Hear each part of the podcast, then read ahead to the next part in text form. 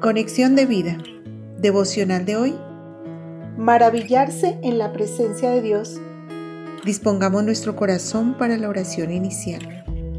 Padre amado, en tu presencia se deleita mi alma y se regocija todo mi ser, y en tus perfectas manos encomiendo mi camino, en la confianza que tú obrarás a mi favor para cumplir las determinaciones que tome de acuerdo con tu santa y perfecta voluntad y las peticiones de mi corazón. Te amo, Señor. Amén. Ahora leamos la palabra de Dios. Salmo 37, versículos 4 al 6.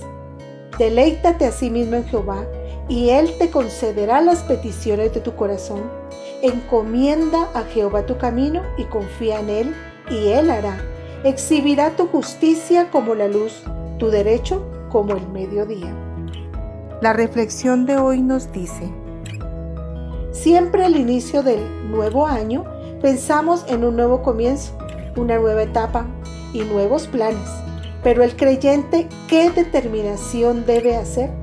Si los propósitos trazados no son para honrar a Dios o no están de acuerdo a su palabra, no tendremos el favor de Dios para llevarlos a cabo.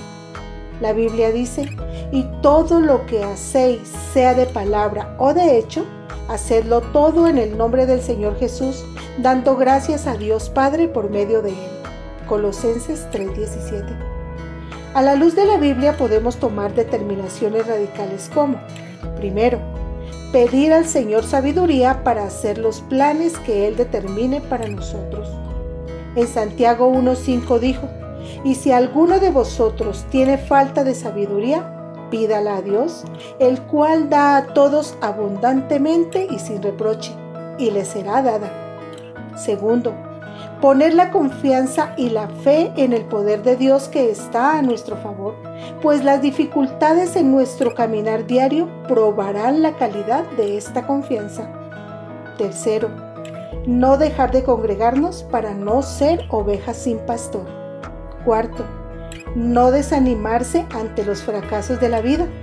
Él dijo en Isaías 41:10, no temas, porque yo estoy contigo.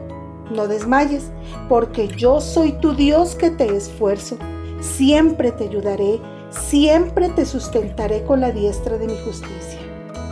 Quinto, nuestra principal dependencia tiene que ser siempre del Espíritu Santo, quien nos guía a toda la verdad y nos hace saber las cosas que habrán de venir.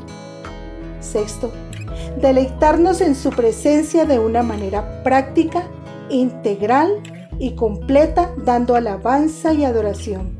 Séptimo, llevar una vida de constante oración y lectura de su palabra.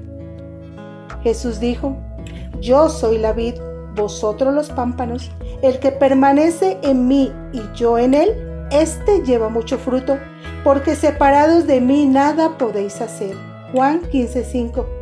Si Dios es el centro de nuestras determinaciones en este nuevo año, tendremos éxito en lo que emprendamos, pues nuestra dependencia y compromiso es con el Señor. Visítanos en www.conexiondevida.org. Descarga nuestras aplicaciones móviles y síguenos en nuestras redes sociales.